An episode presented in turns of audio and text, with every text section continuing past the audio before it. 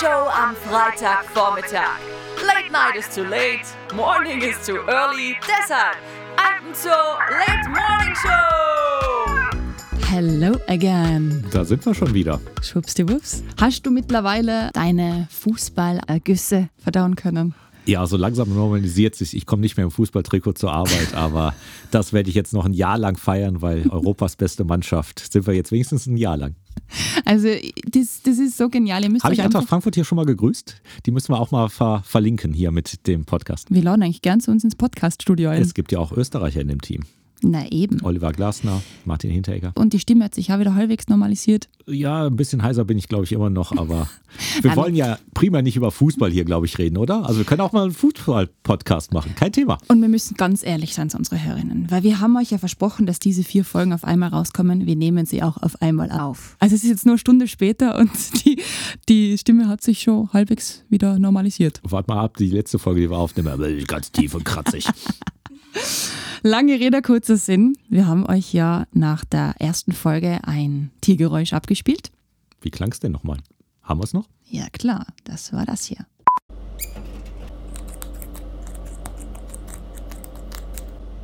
Entweder jemand hat ziemlich große Füße oder jemand hat was gefressen.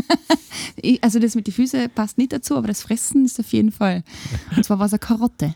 Eine Karotte. Wer frisst denn wohl Karotten? Es auf? Wer könnte das wohl sein? Ich würde sagen, der Herr Direktor darf das auflösen. Das ist eine ganz, ganz besondere Tierart. Diese Aufnahme, die wir da gehört haben, ist auch eine ziemliche Premiere. Das waren nämlich Geräusche einer Kurzohrmaus, die gerade eine Karotte frisst. Und Kurzohrmäuse sind eine unglaublich bedrohte Tierart. Es gibt keine 100 mehr auf der Welt. Vom Tiger zum Beispiel haben wir 4.500 Tiere und da sagt jeder, ja, Tiger ist bedroht. Die Maus ist eine echte Tiroler Maus, die gibt es nur noch am Aachensee. Und das ist so eine, eine Flaggschiffart, wo sich der Alpen so drum kümmert. Und die Aufnahmen hat eine, eine nette Studentin von mir eben aufgenommen und die sind ein bisschen eine Weltpremiere. Das, was ihr gerade gehört habt, hat so noch keiner gehört. Spiel's nochmal ab. Das war so ein süßes Piepsen.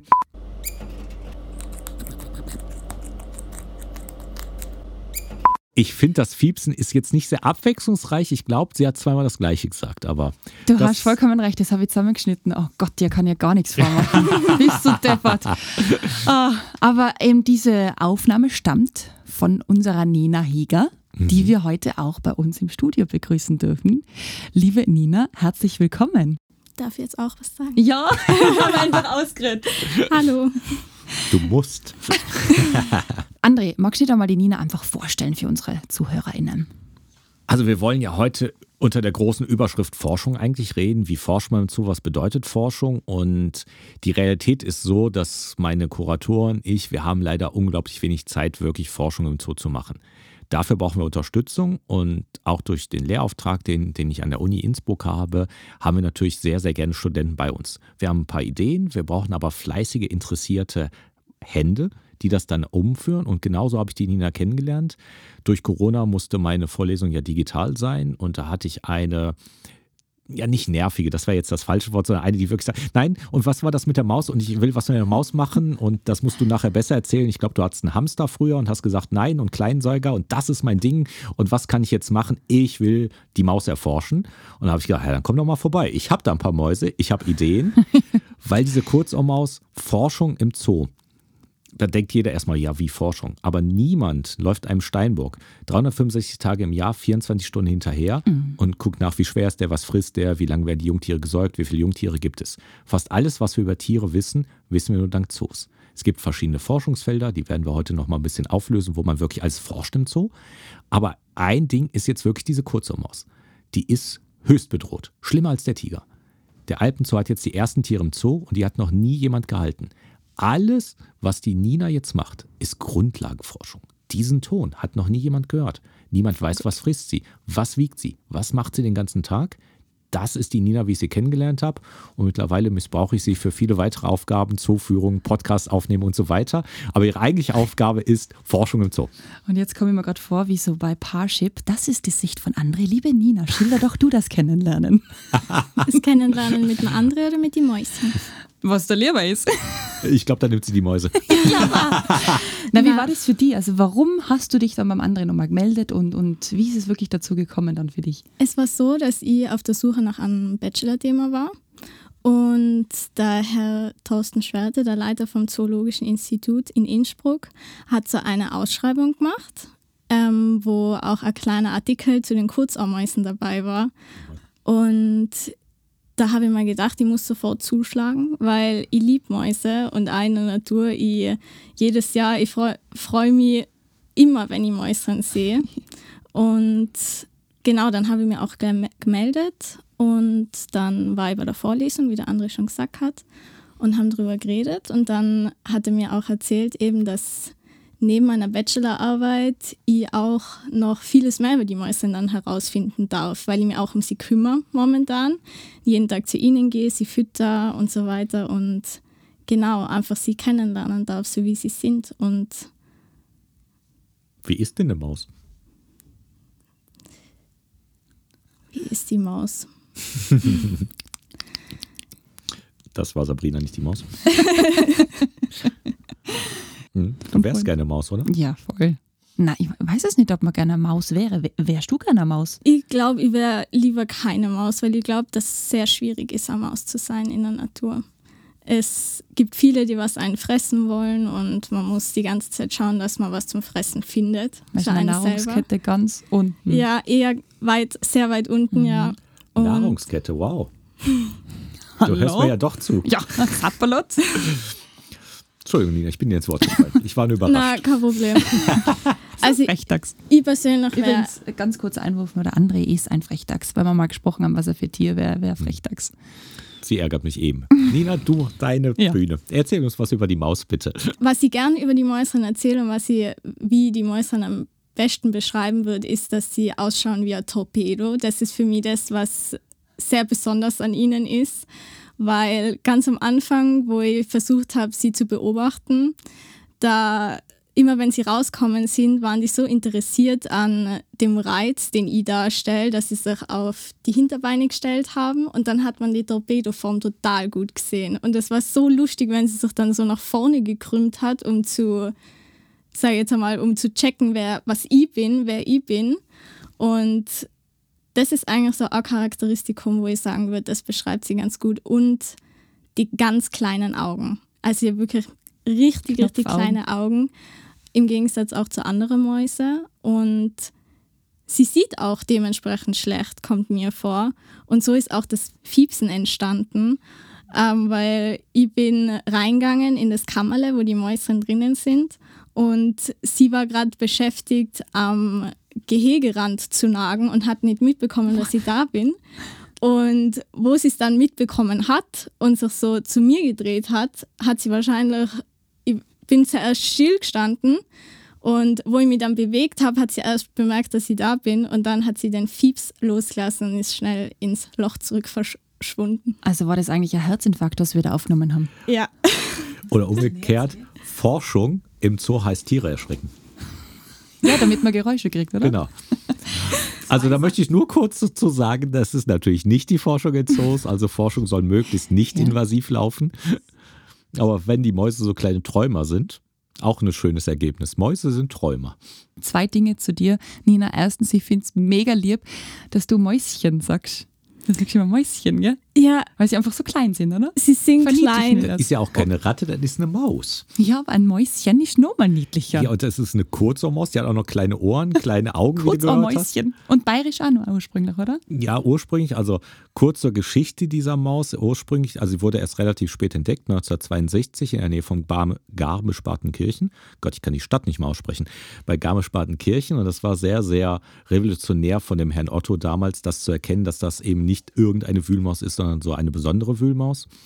Und die ist aber in Deutschland mittlerweile ausgestorben. Die ist überall ausgestorben, außer bei uns am Aachensee. Also da haben wir eben diese, diese Aufgabe. Es steht da eine Sekunde vor zwölf. Wir können jetzt zugucken, wie diese Art ausstirbt, oder wir versuchen noch etwas zu machen. Und jetzt stehen wir da ganz am Anfang, sicherlich eines Langzeitprojektes. Und all das, was die Nina beschreibt, hat noch nie jemand gesehen dass die eben ja Träumer sind, dass die so kleine Augen haben. Was fressen die? Oder diese Torpedoform. Ja, die macht ja Sinn, wenn man dran denkt, die leben unter der Erde. Wollen wir die, die Torpedoform für unsere Zuhörer nochmal beschreiben? Ja, das kann die Nina viel besser, wenn sie mit ihren Mäusen Weil wir haben ja doch kein. Bild. Wie, wie kann man sich das vorstellen optisch? Ich versuche es zu beschreiben. Also man muss sich eine Maus vorstellen, wie sie auf ihren Hinterbeinen steht und man sieht das Bäuchlein. Das Bäuchlein ist eher hell und der Rücken ist dunkel. Ich habe auch nur ein Bäuchlein, das jetzt auch so. Weiter, Nina. Ich darf jetzt nichts zu dem Bäuchlein sagen. Wenn du da weiterarbeiten willst, dann wir reden Ähm, danach. Soll ich den Raum verlassen? ich glaube schon.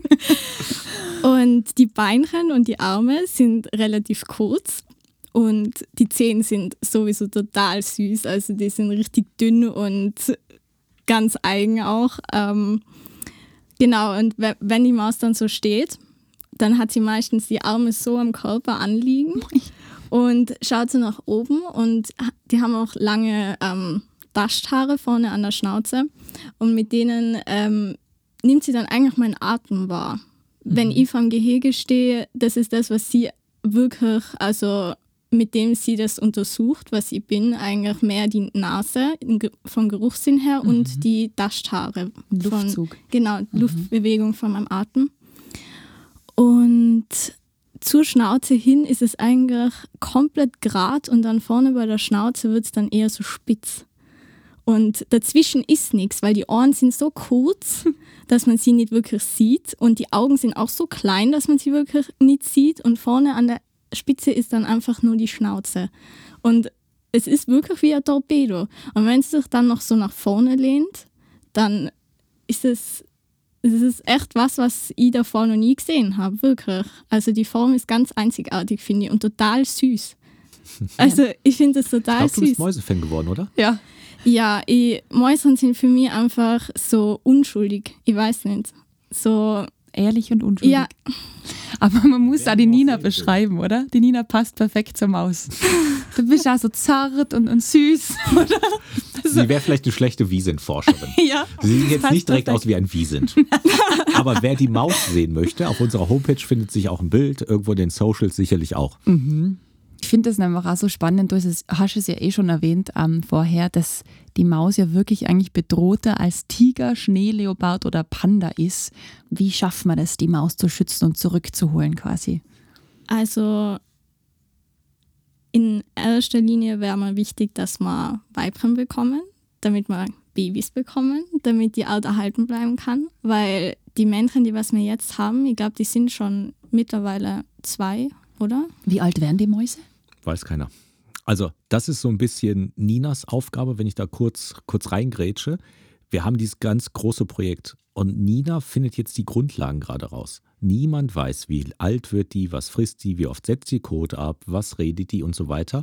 Und auf diesen Grundlagen müssen wir ja unser ganzes Artenschutzprogramm dann basieren lassen. Weil wir bauen jetzt eine Arterhaltungszucht dann auf. Aber dafür müssen wir wissen, was haben wir da. Und keiner weiß, dass die sprechen. Das waren die ersten Geräusche. Jetzt kriegen wir langsam das Futter raus. Keiner weiß, wie alt werden die und so weiter. Und darauf musst du dann das ganze Programm ja anpassen. Also Ninas Part ist vor allem Grundlagenforschung. Das heißt, Klemmbrett in der Hand, Stricherle, wie oft kommt der Kot, wann frisst sie, wie lange schläft Ja. sie? Genau, So also wann sie vor allem draußen ist, weil sie, sie haben ganz viele, also sie haben viele Tunnel und Löcher und was sie unter der Erde machen, ist eher schwierig ähm, zu untersuchen, Klar. weil mit der Kamera reinfahren ist ein bisschen schon sehr invasiv, da verhalten sie sich logischerweise auch dann nicht normal. Und was sie auch schaue, ist, was sie gern fressen, eben, was für Nahrungsvorlieben sie haben, wie oft sie rauskommen, wie die Aktivitätsperioden sind. Wobei ich schon eben rausgefunden habe, dass das meiste in der Nacht abläuft. Also da machen sie richtig Radau. Das Und heißt, du schiebst auch wirklich Nachtschichten.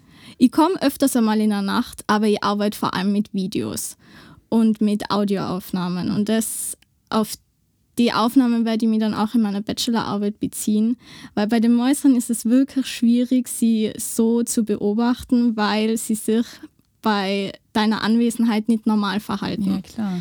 Die schätzen den Reiz, den du selber mit deiner Anwesenheit äh, ihnen gibst, so sehr, dass die dann total fokussiert auf das Sinn herauszufinden, was du bist.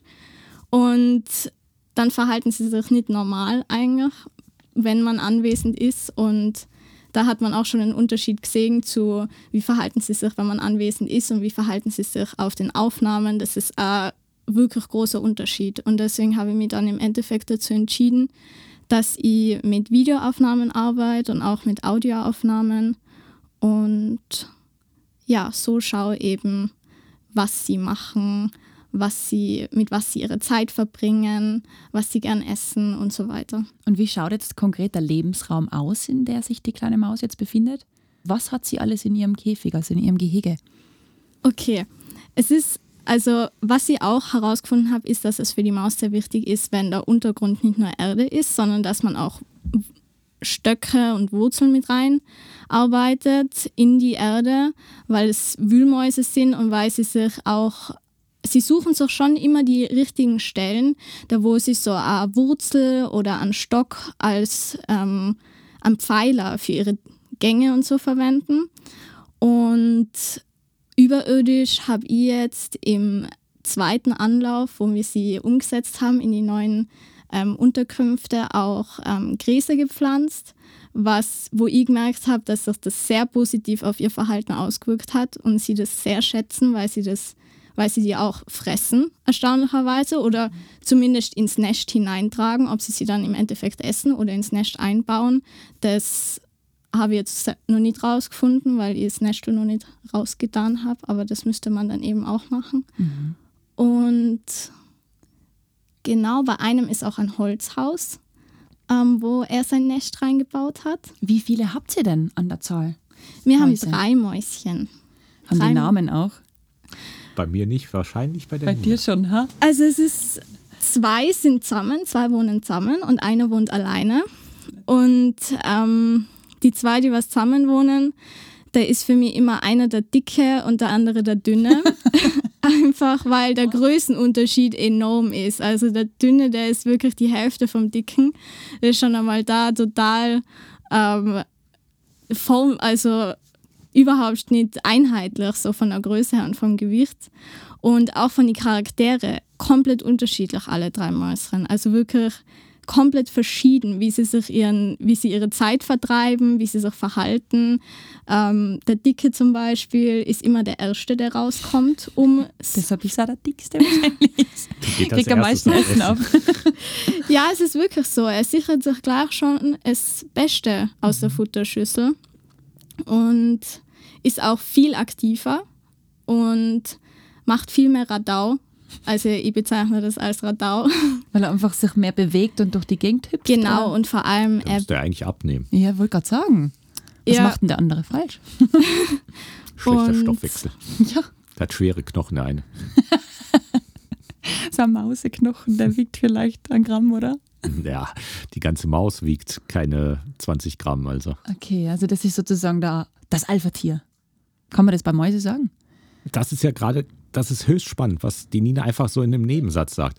Der eine ist der dominantere. Mhm. Das sind ja, jetzt wird es gerade sehr wissenschaftlich, aber sie stellt ja so Ethogramme auf, also die wissenschaftliche Beobachtung, nicht dieses anekdotische. Und genau da sieht man, die bilden Hierarchien aus, die bauen Nester. Was nehmen sie für die Nester bauen? Wer ist das erste am Futter? Was fressen sie?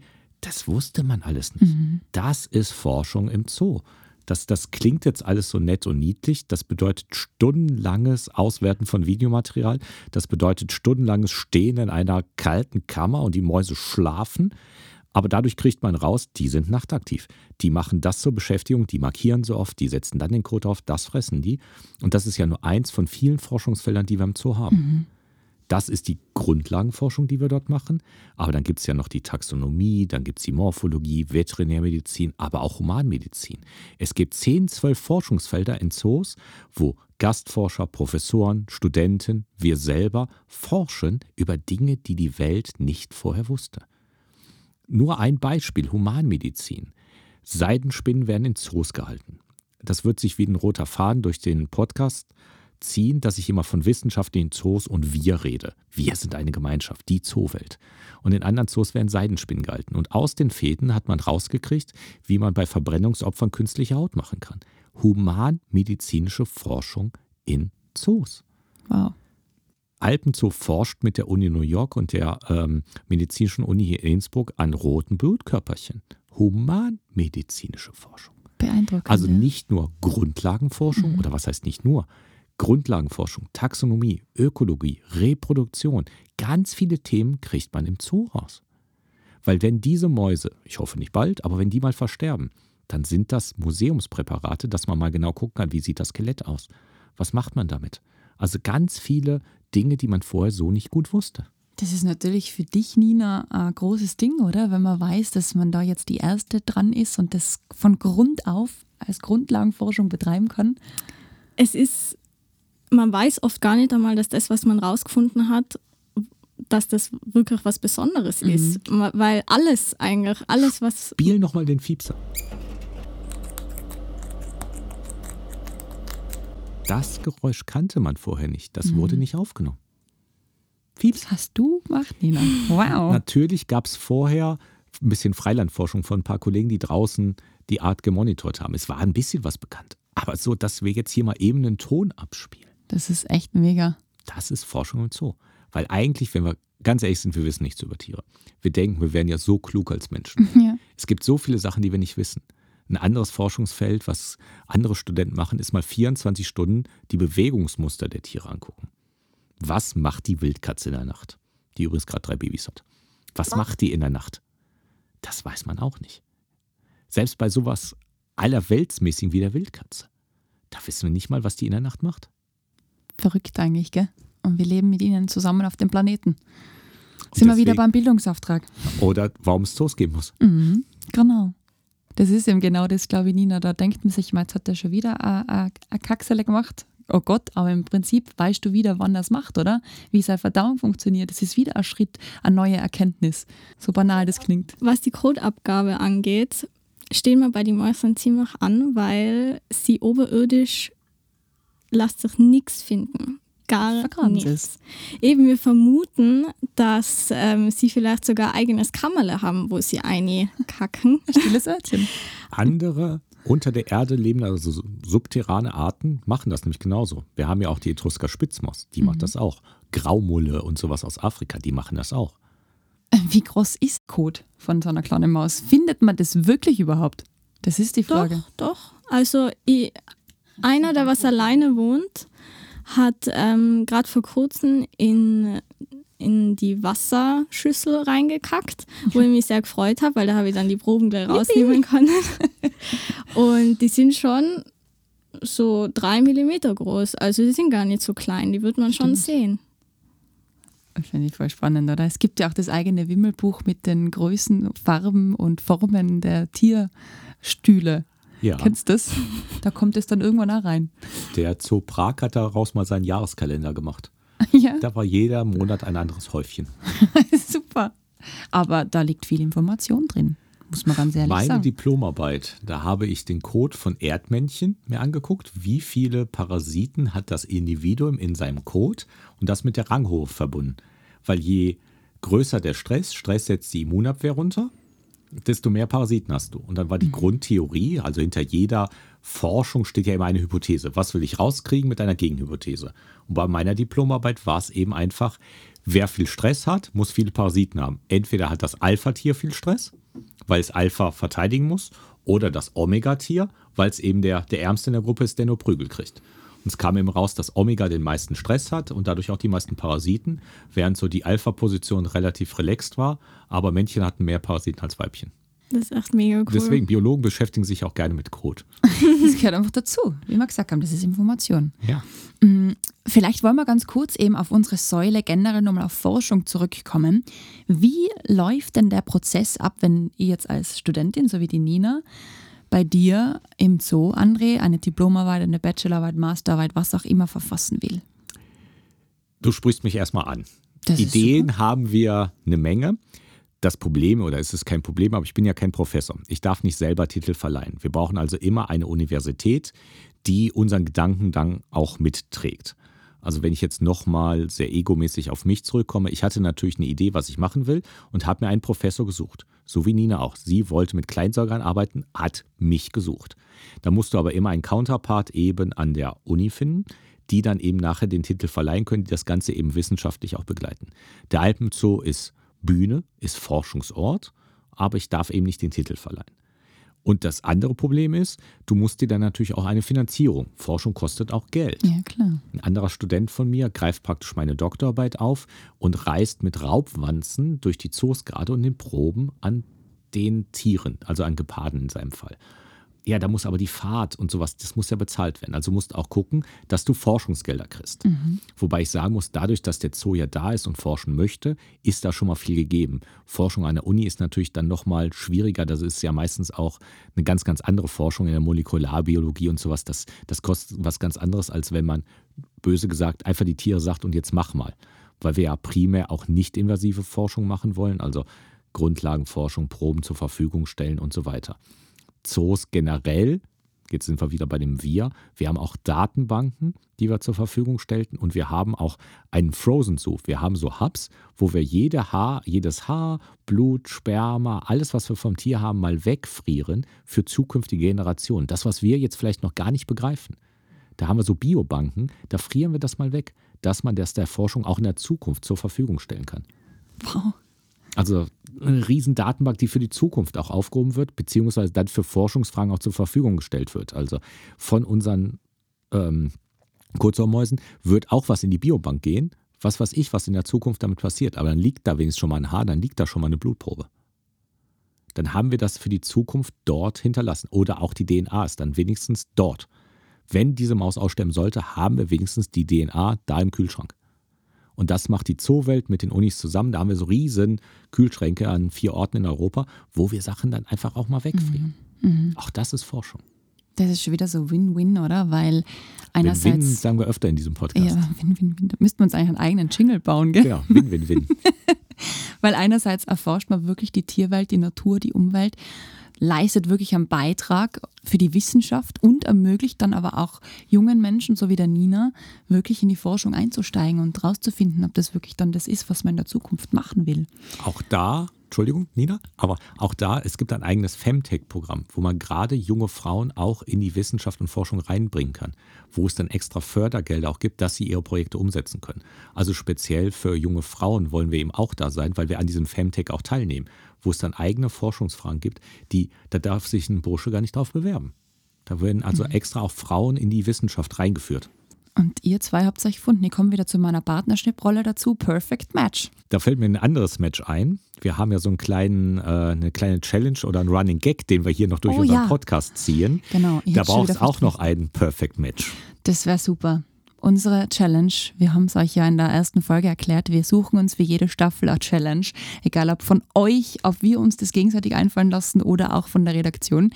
Ähm, wir wollen Justin Bieber zum Bieber bringen, nennen wir es beim Namen. Das ist auf den Nagel auf den Kopf getroffen. Justin Bieber muss in den Alpenzoo kommen oder wenigstens uns Grußworte senden. Die Geschichte hatten wir in unserer ersten Folge erzählt. Ja. Also bitte alle nochmal Justin Bieber hashtaggen, anschreiben. Nervt ihn, dass er unseren Podcast hört. Und mindestens bis Folge 10 brauchen wir die Grußworte, wenn er es nicht selber schafft, in den Alpenzoo zu kommen. Genau, also Justin Bieber, zumindest der Videobotschaft. please come over. Oder von mir aus eine Sprachnachricht. Aber es muss der Justin Bieber sein. Eine Grußkarte, irgendwas, eine Autogrammkarte. Justin Bieber muss sich zum Alpenzoo bekennen. Hashtag Bieber meets Bieber. Bieber meets Bieber. Nervt ihn. lade ihn. Unterstützt uns bitte, bitte, bitte. Genau. Und falls ihn wer kennt, podcast.alpenzoo.at, gern die Kontakte. Ge- Gebt sie weiter, unsere Socials. Irgendwie muss der Justin Bieber sagen, dass er sich zum Alpenzoo bekennt. Genau. Was ist denn, wenn wir ihn nicht kriegen? Podcast at alpenzoo.at, her mit euren Ideen. Was müssen Sabrina und ich machen, wenn Justin Bieber sich nicht zum Alpenzoo bekennt? Ich bin gespannt. So, over and out. Kommen wir nochmal zur Forschung. Weiter im Text. Die vier Säulen haben wir eingeführt. Forschung ist eben einfach wichtig. Nur was man kennt, das schützt man. Dadurch müssen wir unsere Tiere besser kennenlernen, weil wenn ich dann mit dir drüber reden will, was kannst du machen für den Arten, was kannst du für den Umweltschutz machen, brauche ich natürlich ein paar, paar Fakten. Warum lohnt es sich denn, diese Maus zu schützen? Jetzt kann man sagen, ja, eine Maus, ich habe auch immer eine im Keller. Nein, die Natur ist wie ein großes Uhrwerk. Und wenn da ein Zahnrädchen fehlt, das können wir vielleicht gar nicht so richtig beurteilen, aber dann, dann fehlt uns was. Und deswegen müssen wir eben da sein, auch für so eine Wühlmaus, weil ich glaube, Nina ist der beste Botschafter für diese Wühlmaus, wie niedlich sie ist, wie toll sie ist. Und wir können gar nicht beurteilen, weil wir sie nicht kennen, was würde der Menschheit fehlen, wenn wir diese Maus nicht hätten. Wie entwickeln sich diese Wiesen, auf denen diese Mäuse leben, wenn die Maus nicht da wäre? weil die ist so ein ganz spezieller Lebensraum. Die liegt eigentlich genau an der Grenze Alm zu Wald. Da unter den Wurzeln, da kruscht die so ein bisschen rum. Das ist dieser Lebensraum. Aber was ist, wenn diese Mäuse weg sind? Und das sind nur noch drei, vier Wiesen am Aachensee. Was geht uns wirklich ab? Das können wir gar nicht beurteilen. Und das müssen wir rauskriegen. Wir müssen diese Art schützen, aber dafür brauchen wir Forschung. Wir müssen mal rauskriegen, wie ernährt sich, lebt diese Maus und so weiter und so weiter. Und das ist ja jetzt nur ein Beispiel. Wir haben Bartgeier, das Logotier von unserem Alpenzoo. Mhm. Kainismus, kein Abel, der Brudermord. Ja, das machen Bartgeier. Die kriegen zwei Küken und das Stärkere bringt den Kleineren nachher um. Und die Eltern füttern dann nur einen weiter. Das hat der Alpenzoo rausgekriegt. Voll cool meine Doktorarbeit. Ich benutze Raubwanzen als lebende Spritzen, damit man Tiere nicht fangen oder in Narkose legen muss. Tierschutz, der dabei rausgekommen ist. Und dadurch kannst du Grundlagenforschung machen. Wie sieht so ein Blutbild von einem Tier aus? Ohne dass du es fängst, ohne einen Stress. Bring mal deine Hauskatze zum Tierarzt, die hat einen Stress. Wir können bei den Zootieren können wir Blut mit den Wanzen nehmen. Ganz viele Forschungsfelder. Taxonomie, diese große Systematik. Wir Biologen wollen ja alles immer in so ein so ordnen, wer ist mit wem verwandt, wie stark sind wir wirklich mhm. noch Tier, wie sind die Affen verwandt und so weiter. Ja, diese Grundlagenforschung, diese Taxonomie kommt aus den Zoos, weil wir haben die Tiere und so weiter. Also es gibt so viele spannende Felder. Forschung im Zoo ist so unglaublich spannend und so, so greifbar. Das ist eben nicht das Labor, wo der Entschuldigung für alle Professoren, ich schaffe es in jeder Podcast-Folge, mich mit irgendeiner Berufsgruppe unbeliebt zu machen. Das passt schon, Verreibungen. Entschuldigung an den Professoren, aber eben nicht der verrückte Professor im weißen Kittel, der im Labor steht. Bei uns ist es nochmal am Tier. Also ganz klassisch, was man vielleicht vom Biologen auch erwartet. Also Zoos sind eindeutig viel mehr als nur Erlebnis, wie unsere vier Säulen ja preisgeben. Und ein weiser Mann hat einmal zu mir gesagt, wenn es Zoos noch nicht gäbe, man müsste sie erfinden. Genau aus diesen Gründen. Gell? Der Spruch ist aber nicht von mir, den habe ich auch geklaut. Ah, okay, wer ist eigentlich der Urheber? Müsste ich mal nachgucken, aber der schwebt so in der Zoowelt eh rum. Ich darf mich nicht mit fremden Federn schmücken. Wie schaut es denn aus mit der Kurzohrmaus? Hat die schon eine Patin? Eine Tierpatin? Also wir haben drei Mäuse und nur einen Paten. Ich glaube, die Sabrina will Kurzurmauspate werden. Das können wir mal ins Auge fassen. Das ist auch so eine kleine persönliche Challenge für mich. Das richtige Tier zu finden, wo ich Patin sein darf. Aber ich komme mal vorbei, mir die Kurzarmaus genau anzuschauen bei dir, wenn ich darf, Nina. Da musst du aber auch Geduld haben. Sie sind schon ängstlich, zurückhaltend, vorsichtig vor allem. Ich meine, mhm. ist ja auch verständlich. Ähm, man muss sich also 15 Minuten warten okay. vor dem Gehege, ganz mucksmäuschenstill, bis sie sich dann nochmal hervortrauen. Das kriegen wir hin, dann machen wir einfach eine Kurzohrmaus-Meditation daraus. Hm? Ich bin ja mal Yoga-Lehrerin und stellen wir uns davor und machen da wirklich eine Meditation draus. Das, das ist ein Deal. André, du hast gehört, wir haben uns das jetzt ausgemacht. Da kann man auch schon gleich atmen üben, genau. weil die merken das tot, total, das klingt jetzt total blöd, aber die merken das, wenn du nervös wirst, wenn sie rauskommen und du dann anfängst komisch zu atmen ja. und die das dann abkriegen, dann werden sie gleich so und dann hauen sie ab. Das klingt total blöd, so als würde es gar nicht stimmen, als würde man das einbilden, aber ich habe das jetzt wirklich schon mehrfach erlebt, dass ich dann, sie ist endlich da und dann hat sie dann genau dann vorsichtig atmen, vorsichtig atmen, damit sie nicht gleich wieder abhaut ah. und genau dann kommt mir vor, zumindest merkt sie das und haut ab. Ist das cool. Dann machen wir Atemmeditation draus. Wirklich tiefe Bauchatmung, das mag komplett cool bleiben. Sobald sie auftaucht, wir atmen weiter, dann kann man sie anschauen. Das machen wir. Und bald, dann kann ich schon wieder spoilern, wir werden ja dieses Jahr 60 Jahre alt und bauen ja eine neue Anlage für Dachs und Fuchs. Und die Anlage heißt untertierisch, dass wir eben unter die Erde gehen. Und da werde ich eben auch ein Kurzohr-Mausgehege mit einbauen, damit wir die Mäuse endlich auch unserem Publikum zeigen können. Weil jeder, der jetzt so voll der Mäusefan gerade geworden ist, leider sind sie momentan noch nicht sichtbar für jedermann, weil sie praktisch hinter den Kulissen erforscht werden.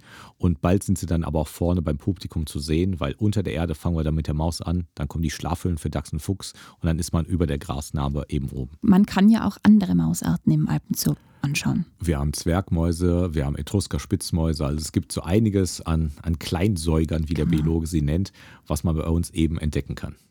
Auch zum Beispiel die äh, Etrusker Spitzmaus, die erforschen wir auch, auch mit Studenten. Da haben wir auch Tonaufnahmen genommen. Und da versuchen wir ganz spannend zu triangulieren, ob wir über die Geräusche rauskriegen, wann sie wo das Gehege nutzt. Da sind praktisch Antennen in jeder Ecke des Geheges. Und wenn man das Mäusetrappeln dann hört, kann man ja sagen, jetzt ist sie unten rechts und oben links. Das ist so cool. Auch das ist Forschung. Also es wird natürlich auch ein bisschen Hightech-mäßig, nicht nur klassisch, einfach Verhaltensbeobachtung, sondern man versucht auch mit technischen Hilfsmitteln natürlich verschiedenste Sachen rauszukriegen. Das ist auch gerade ein anderes Forschungsfeld, was wir jetzt noch gar nicht hatten, die Veterinärmedizin. Das ist auch unglaublich spannend, was die machen, weil diese Diabetes-Messgeräte zum Beispiel, die gehen jetzt auch gerade rüber in die Tierwelt. Die werden jetzt auch bei Tieren eingesetzt oder Herzinfarkterkrankungen bei Menschenaffen sind auch ein Forschungsfeld. Ja, spannend. Also unser Tierarzt ist sehr, sehr weit vorne mit Zähnen. Matthias Seewald übrigens, Tieren. Genau. werden wir sicher auch mal bei uns begrüßen. Der, der muss eh mal oder wir begleiten ihn, wenn er was behandelt. Aber der ist ein großer Spezialist mit Zähnen. Und der publiziert dann auch, wie man einen Zahn vom Elefanten dann wieder gesund kriegt und so weiter oder ziehen muss und so weiter. Also ganz viele Grundlagenforschung. Das wusste halt noch keiner. Ja, Wahnsinn, gell? und so. Also es ist vieles manchmal, es klingt so, ja, logisch, aber vieles weiß man nicht oder ist nicht wissenschaftlich publiziert, weil das Ganze machen wir ja nicht für uns. Es gibt ja in der Forschung, in der Wissenschaft gibt es ja so wissenschaftliche Journale und das ist ja das letzte Ziel. Das, was Nina jetzt rauskriegt, muss sie in ihre Bachelorarbeit schreiben und danach zwinge ich sie natürlich nachher, das auch in die Journale zu publizieren. Zwingen klingt jetzt so hart, aber das ist ja der letzte Schritt. Wir müssen ja der Forschungswelt, der Menschheit mal mitteilen, was hat, hat sie denn jetzt rausgekriegt? Das muss ja für die Nachwelt aufgehoben werden in diesen wissenschaftlichen Publikationen. Und da ist der Alpen Zoo, obwohl unser Team so klein ist, relativ rege. Also wir publizieren regelmäßig bis zu zehn verschiedene wissenschaftliche Publikationen in den Journalen. Und da bin ich eben auch stolz drauf. Wir haben ein eigenes Forschungsinstitut, wir betreuen die Studenten, wir haben die Publikation, wir halten eine Vorlesung. Also das Thema Forschung ist rundum abgeschlossen. Und das Dachs- und Fuchsgehege wird wann eröffnet? Ich hoffe noch dieses Jahr. Das hängt natürlich von vielen Faktoren ab. Wir sind natürlich manchmal auch von der Außenwelt etwas getrieben. Also ich will jetzt nicht wieder auf die Ukraine-Krise zu sprechen kommen, aber natürlich haben so Weltereignisse auch Einflüsse auf den Zoo. Wenn jetzt die ganze Energie, die ganzen äh, Baustoffe alle teurer werden, hat das einen Einfluss. Absolut. Wäre halt schön heuer, weil das ja das 60-Jahr-Jubiläum Würde ist. perfekt passen. Wäre kitschig, also ich, aber noch mei. bin ich auch im Zeitplan, aber ich kann ja über das Bärenfell darf ich nicht verteilen, bevor es nicht erlegt ist. Ganz genau.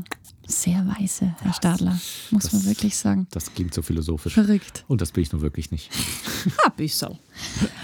Nina, ähm, die nächsten Schritte für dich. Du bist mittendrin in der Beobachtung. Wie geht's weiter? Wie lang dauert das Projekt jetzt für dich noch? Wann geht's ans Schreiben und natürlich dann ans Veröffentlichen? Puh, also das sind schon einmal Ansprüche, denen man gerecht werden muss. Danke, André. Den du wirst. ähm, ja, also ich muss, ich muss sagen, es war von Anfang an für mich ganz, also anders. Also ich kenne von meinen, von meinen Studienkollegen ist es so, dass sie eigentlich von vornherein mit einer Fragestellung in das ganze Projekt hineingehen. Und bei mir war das ja so, dass ich eigentlich, da ist eine Maus, über die weiß man gar nichts und ich bin jetzt dabei, was über die Maus herauszufinden.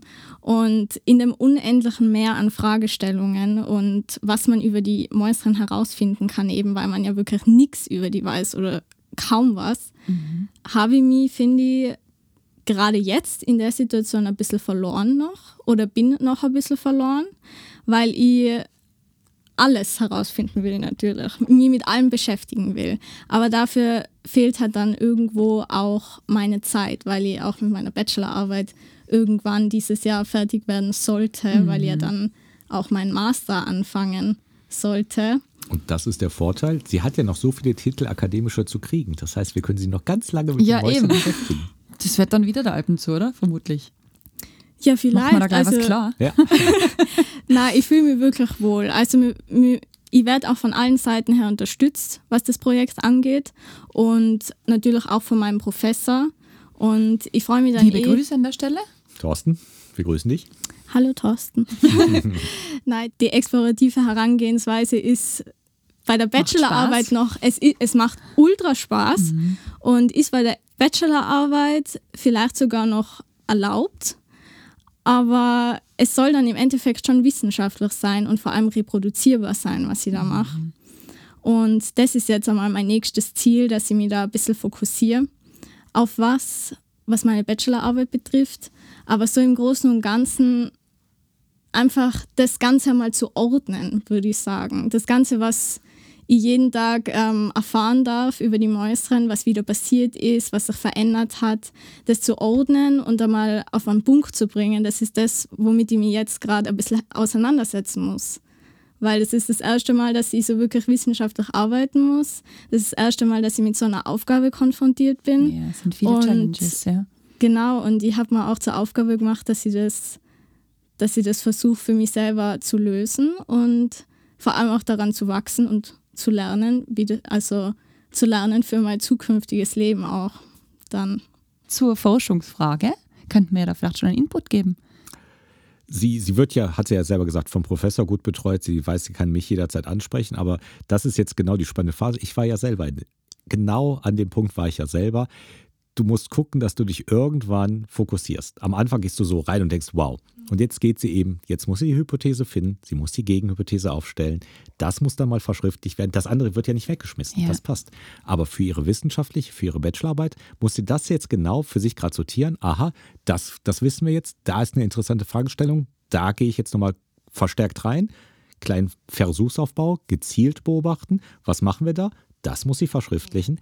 Das ist Wissenschaftler werden. Ja, und das ist eben Es, das, was. ich habe das grinsend mir angeguckt, wie sie es so darstellt, weil da sind wir alle am Anfang des Sturms, wenn du deine erste Arbeit schreibst, deine erste Publikation, genau das. Mhm. Diese Schritte musst du machen, da musst du dich fokussieren, dich ordnen und das nennt man Wissenschaft.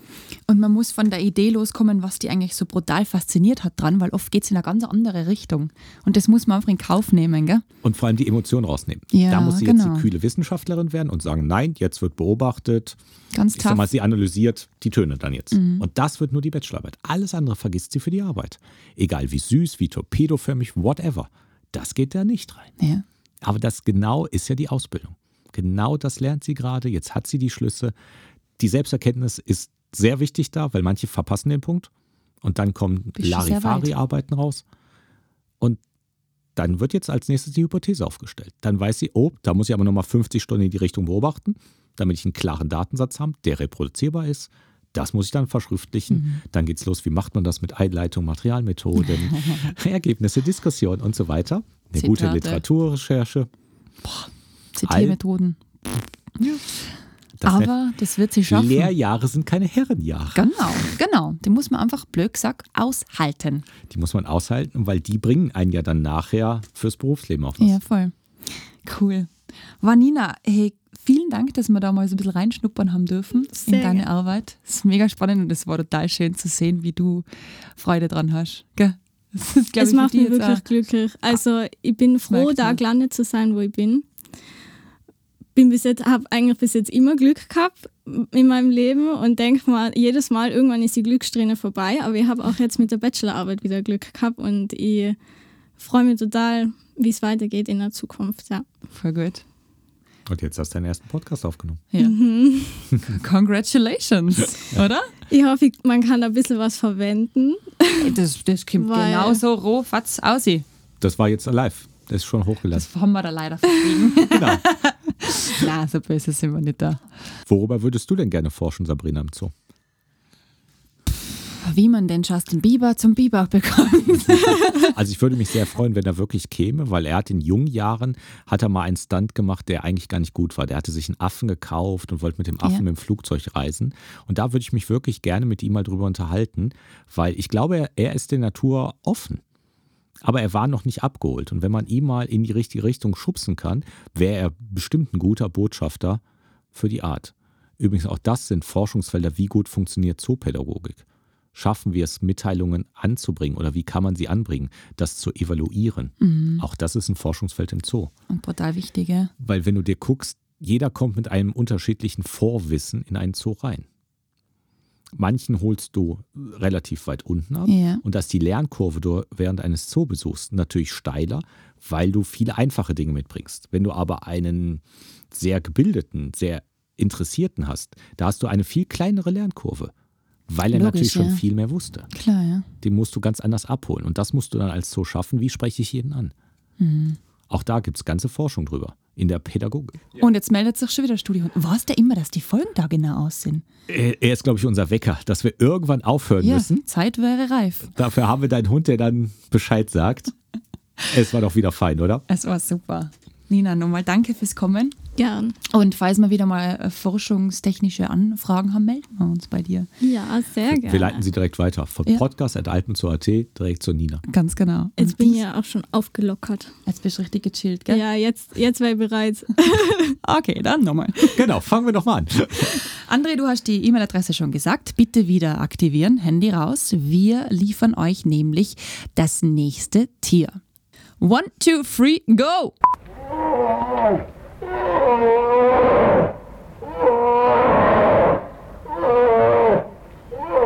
Wer hat's erraten? Wer schreit da so laut rum?